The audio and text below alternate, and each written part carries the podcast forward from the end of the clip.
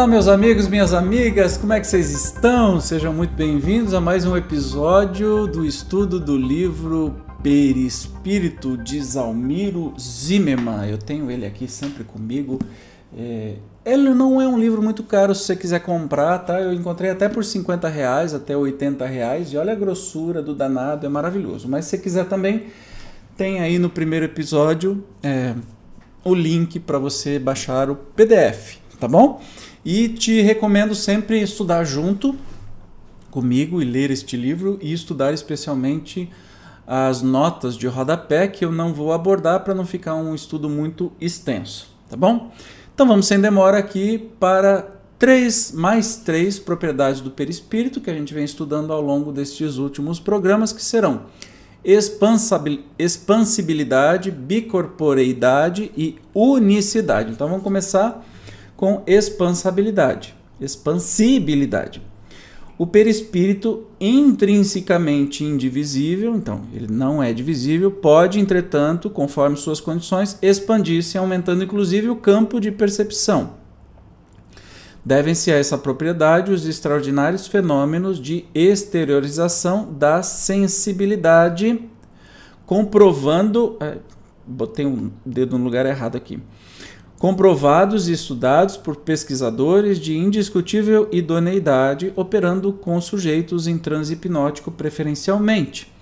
E a expansibilidade do perispírito que faculta também em outro grau a deflagração do processo de emancipação da alma, conforme a expressão de Kardec. Expandindo-se, o perispírito pode chegar a um estado inicial de desprendimento em que a percepção se torna acentuadamente mais aguda, podendo, a partir daí, se for o caso, evoluir para o desdobramento, a envolver já uma outra notável propriedade psicossômica, que é a bicorporidade. A expansibilidade perispíritica, aliás, está na base dos principais processos mediúnicos, haja vista, por exemplo, que é a historização do psicossoma, ou do corpo espiritual, ou do perispírito, que permite ao vidente a, cap a captação da realidade espiritual e que também graças a essa propriedade é que se torna possível o contato perispírito a perispírito que marca o fenômeno da incorporação. Engraçado que a gente tem uma ideia de que a incorporação vem à mente o filme aí da Whoopi Goldberg e do Patrick Swayze que já está no mundo espiritual, Ghost, o outro lado da vida. Eu acho que é isso que é o título, né? Onde ele quando vai incorporar na UP, ele zoom, cai no corpo dela e se bota no corpo dela. E ela faz aquele ó, para dizer assim, né? recursos é, teatrológicos é, para te passar uma ideia que não é bem assim. Para começo de conversa, uh, nenhum médium precisa emitir nenhum som e ficar fazendo nenhum escândalo e chacoalhar o corpo quando há incorporação. Até mesmo porque na incorporação, o perispírito do espírito que vai comunicar, ele não toma o lugar do corpo da, do médium. O que, que acontece é que ele chega perto e há uma expansão, e aí vem esta propriedade aqui de expansibilidade, há uma expansão do perispírito do espírito comunicante e do médium, e quando há essa expansão, eles se cruzam. Sabe aquele, aquele desenho de conjunto que a gente tem é, quando, quando criança nas aulas de matemática? Então, como se fossem assim, vai lá meus desenhos cretino, né? Como se tivesse dois bonitinho, ele não vai ficar porque ele procura o meu rosto. Como se tivesse o perispírito do médium, o perispírito do espírito. Quando eles se expandem, eles crescem de tamanho os dois, o que acontece? Eu não sei nem onde é que eu estou aqui com, o lápis. O que acontece? Eles têm uma área em comum que eles se cruzam. Né? Eles, como aquela, aquele negócio de conjunto que a gente estudava em matemática. Eu sou professor de matemática, já esqueci tudo disso. Mas é, nesse momento que os dois perispíritos se expandem, o espírito comunicante pode estar aqui do lado. Só que o seu perispírito expande, do médio expande e há esse contato perispiritual dos dois, se interpenetram e aí o médium tem todas as sensações e pensamentos que o espírito tem. E é assim que se dá a comunicação mediúnica, tá? Esquece Up Goldberg, Não é daquele jeito. Vamos a mais uma propriedade, bicorporiedade. Olha que coisa doida, né? É um termo criado por Kardec, olha só, mais um, relacionando ao fenômeno de desdobramento, embora, de certa forma, a expressão mais adiantada da expansibilidade define-se particularmente como notável faculdade do perispírito que possibilita, em condições especiais, o seu desdobramento, ou seja, fazer-se em dois, sucessivo e às vezes quase simultâneo ao estado de desprendimento, o desdobramento, que é a duplicação corpórea e bilocação, como visto, apresenta-se em nosso atual nível de conhecimento como um processo sumamente complexo e ainda de difícil compreensão sendo, de momento, já bem significativo sabermos que o perispírito, graças a essa propriedade, pode apresentar-se bicorpóreo, ou seja, com um outro corpo de igual forma ao do físico, fluídico, com maior ou menor densidade, mas suscetível de ser visto e até tocado, como só é acontecer em muitos casos. De qualquer forma, e ainda que sua inteira explicação dependa de futuros avanços, impõe-se a certeza de que se trata de uma ocorrência absolutamente natural. Vou grifar isto aqui que está no Obras Póstumas. Por muito extraordinário que seja, tal fenômeno, como todos os outros, se compreende na ordem dos fenômenos naturais, pois que decorre das propriedades do perispírito e de uma lei natural. Então, essa propriedade, por quê? É, essa propriedade de desdobramento, porque teve muito, inclusive alguns santos da Igreja Católica, é, e Kardec é, viu, é, testemunhou a questão de desdobramentos, onde uma pessoa está num lugar no corpo físico e seu perispírito aparece tangível e como se fosse físico também, em outro lugar completamente distante. Kardec já testemunhou isso. Isso é uma propriedade do próprio perispírito, de estar em dois lugares ao mesmo tempo, ou que a gente chama de bicorporiedade, é como se ele tivesse dois corpos ao mesmo tempo. Claro que o perispírito não sai do corpo, mas há relatos e muita coisa documentada que um, a pessoa, vamos supor, um professor que está dando aula aqui, de repente ele aparece dando aula do outro lado do mundo simultaneamente, exatamente na mesma hora, é, nota-se que o professor do corpo físico ele está um pouco mais sonolento, um pouco mais lento do que o professor do corpo perispiritual materializado. Tá?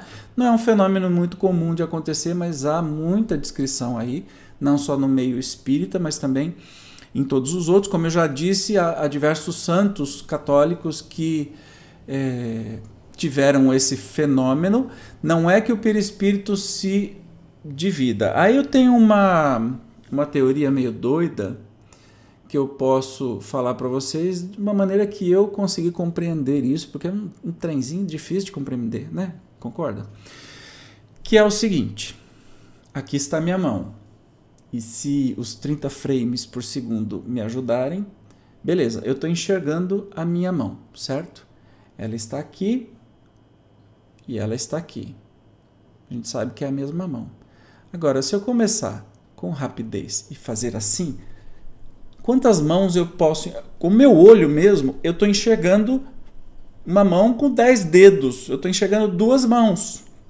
Então pode ser que essa propriedade é a questão da rapidez com que o perispírito se desloca, né? ele esteja no corpo físico e materializado em outro lugar ao mesmo tempo, já que o corpo físico, relatam-se, que fica mais sonolento, um pouco mais letárgico. Então, eu acho que pode ser assim, mas até o Kardec falou que isso precisa de mais estudo, quem sou eu para ficar desbravando isso?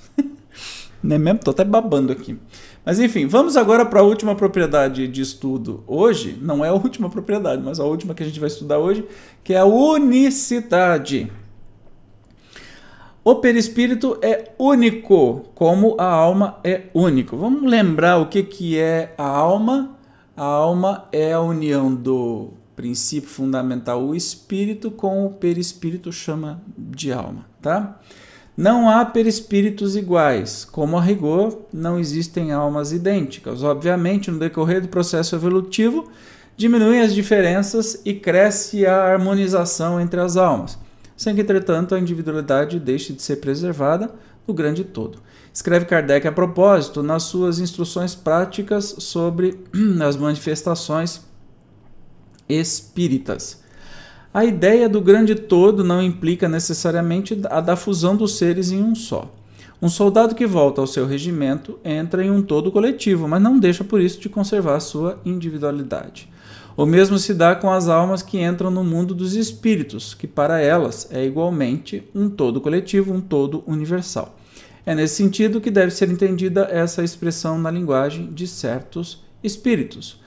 Nessa direção também há a lição de O Livro dos Espíritos, itens 149 e 152, mostrando que a alma sempre conserva sua individualidade a refletir-se em seu perispírito.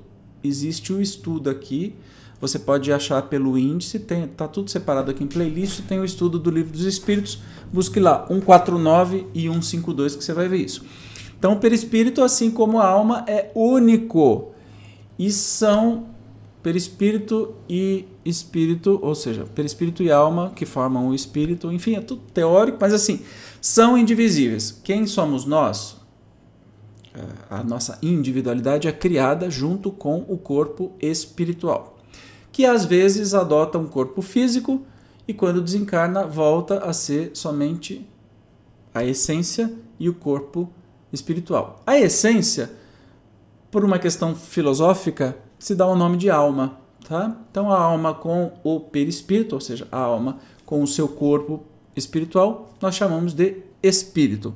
Não existe espírito sem perispírito ou sem alma. Então, uma coisa quase é sempre a mesma coisa que a outra. Maravilha? Então hoje nós concluímos o nosso estudo. Você já deu joinha nesse vídeo? Ah, por favor, dê joinha. Mereceu, não mereceu? Minhas explicações, os meus desenhos cada vez mais avançados, assim, tá acontecimento. Mas enfim, eu te espero. Se você deu joinha, então você é inscrito. Se não for inscrito, se inscreva. E se puder colaborar um pouquinho mais, clique em Seja Membro. Eu vou te esperar no próximo encontro que a gente vai estudar ainda as características, as propriedades do perispírito. Tá bem? Obrigado pela sua presença. Deixe sempre seu comentário, é sempre bom saber o que você está pensando. Deixe suas dúvidas, sugestões. É sempre um prazer, tá bom? Nos encontramos no próximo então. Tchau!